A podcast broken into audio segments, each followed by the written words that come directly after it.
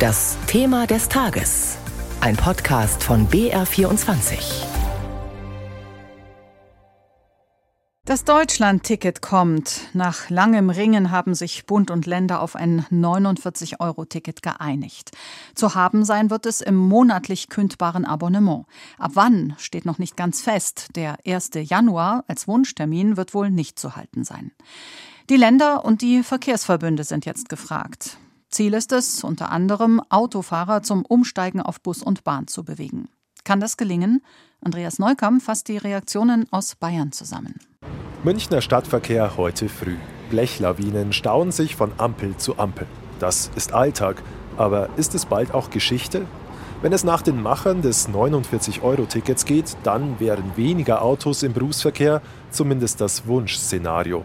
Denn mit dem Ticket sollen mehr Pendler statt mit dem Auto mit Bus und Bahn zur Arbeit fahren, was auch Gemeindetagspräsident Uwe Brandl von der CSU hofft. Grundsätzlich ist das 49-Euro-Ticket zu begrüßen. Es wird sicher einen weiteren Schub Richtung Akzeptanz des ÖPNV geben. Überhaupt kommt das Ticket in Bayern erstmal gut an, bei den Parteien, die in Berlin regieren zum Beispiel.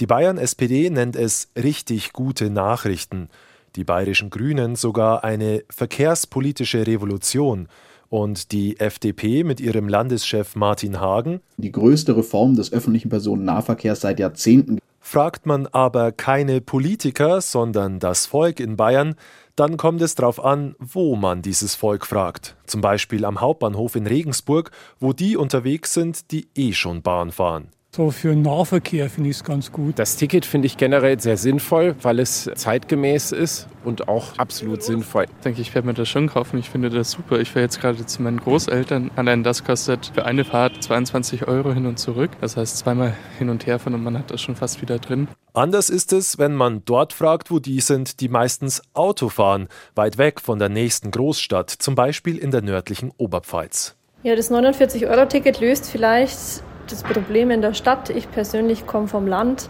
bin täglich auf mein Auto angewiesen. Ich brauche es zum Beispiel, um in die Arbeit zu kommen.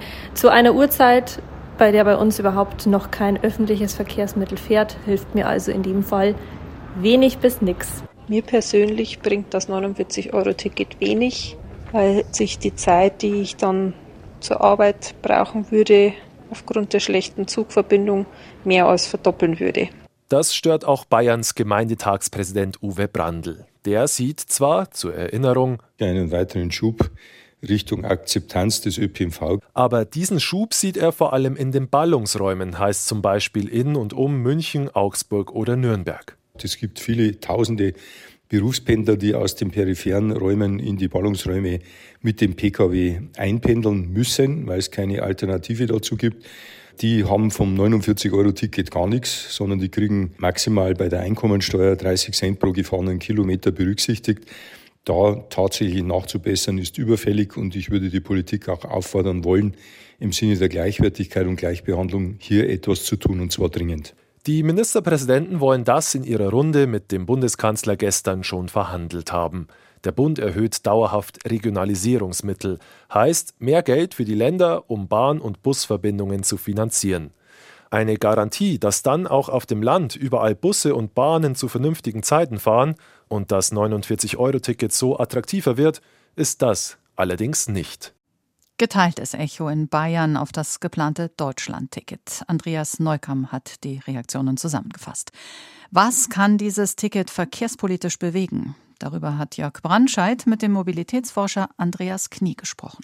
Herr Professor Knie, Sie haben ja mal vehement für die Verlängerung des 9-Euro-Tickets geworben. Jetzt ist das Nachfolgemodell sozusagen beschlossen. Es soll ein 49-Euro-Ticket werden. Das haben Bund und Länder beschlossen. Sind Sie jetzt enttäuscht? Nein, denn wenn man vor zwei Jahren darüber diskutiert hätte, wäre man gar nicht im Traum darauf gekommen, dass 49 äh, Euro bundesweit gültig für Nahverkehr und U-Bahn und Busse tatsächlich möglich wäre. Das heißt, also wir haben jetzt was erreicht. Natürlich sind wir, ich sag mal, von dem 9 Euro Sommermärchen noch ein wenig verwöhnt und wir selber hätten ja 29 Euro als wunderbaren Kompromiss vorgeschlagen. Aber jetzt nehmen wir mal das, was wir haben und versuchen damit weiterzukommen. Kann das denn der Einstieg in eine Verkehrswende sein? Ja, es ist in der Tat, es ist nur, aber es ist der Einstieg und zwar erstens, weil er zum ersten Mal ein Ticket bundesweit auf Dauer stellt. Die Länder haben ja dem Bund eine Dauerfinanzierung sozusagen abgetrotzt und das gilt halt überall und es wird natürlich den öffentlichen Personennahverkehr und den Schienenpersonenverkehr völlig verändern, denn jetzt braucht man ja keine komplizierten Tarifstrukturen mehr, braucht keine Waben mehr und braucht auch gar keine Verkehrsverbünde mehr. Das heißt also, die Revolution beginnt jetzt. Das heißt, ähm, allein schon weil es einfacher ist, wird es den einen oder anderen mehr zum Umsteigen bewegen. Ja, es ist deutlich einfacher, genau. Und wir haben natürlich Abopreise, die sind deutlich günstiger, gerade in den kleinen Städten. Da kriegt man schon für 35, 38, 40 Euro ein Abo. Aber es gibt natürlich große Ballungsräume, da kostet das Abo über 100. Und das ist natürlich vor allen Dingen eine Entlastung der unteren Einkommensklassen. Insofern wird das schon die ein oder andere Fahrt mehr für den öffentlichen Verkehr bedeuten. Und sicherlich auch den einen oder anderen Umstiegwilligen oder Umstieginteressierten dann auf äh, Busse und Bahnen tatsächlich bringen. Aber es ist nicht der große, wirklich ganz große Schlag gewesen, der ganz große Bums, den man sich hätte erträumen können. Aber sehe ich es richtig, es entlastet vor allen Dingen diejenigen, die weiter weg von den Städten wohnen, wo die Monatskarte eben entsprechend teurer ist, als in den Städten, wo so eine Monatskarte ja oft schon um die 50 Euro zu haben ist. Ja, es gibt da sehr unterschiedliche Modelle. Wie gesagt, es sind vor allem die kleineren Städte in den kleineren Gebieten mit den kleineren Einzugsbereichen, die sind schon jetzt nicht wesentlich teurer als 49 Euro. Es gibt aber jede Menge an anderen großen Ballungsräumen, Berlin, München, Hamburg, äh, das Ruhrgebiet, der Rhein-Main, Bereich, der natürlich deutlich höhere Abos hat. Und hier sind natürlich große Entlastungen tatsächlich für die jetzigen Inhaber auch tatsächlich jetzt auch möglich je weiter sie wegwohnen in diesen Verkehrsverbünden. Genau, je weiter sie fahren und je teurer eben das Abo bisher war, und das haben wir gesehen durch das 9-Euro-Ticket, äh, man darf die Belastungsgrenze der unteren Einkommen, was ÖV-Angebote angeht, nicht äh, wirklich nicht unterschätzen. Hier haben viele Leute noch zu kämpfen und dafür ist das 49-Euro-Ticket zumindest ein erster Schritt. Jetzt braucht man ja für die Verkehrswende auch ein äh, gutes Angebot. Ich glaube, es ist unumstritten, dass es da noch erheblichen Investitionsbedarf gibt für ein besseres äh, Bahn- und Busangebot. Ist denn dafür jetzt noch Geld da? Dafür muss Geld da sein. Man hätte, und das ist leider auch der Nachteil, man hätte mit dem 29-Euro-Ticket noch mehr machen können. Man hätte den Fernverkehr noch hineinnehmen müssen.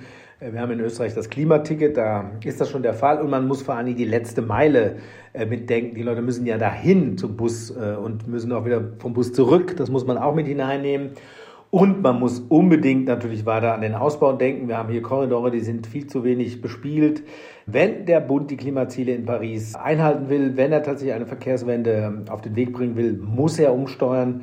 Wir brauchen ein Moratorium für Straßen und wir müssen eine hohe Investitionssumme für Schiene äh, machen. Das muss der Bund tun und dafür muss er sich auch das Geld gönnen. Nicht der ganz große Wumms, aber ein Einstieg in die Verkehrswende, sagt der Mobilitätsforscher Andreas Knie. Das war unser Thema des Tages zum neuen Deutschland-Ticket. Viele Detailfragen sind vor der Einführung noch zu klären. Wir werden weiter darüber berichten.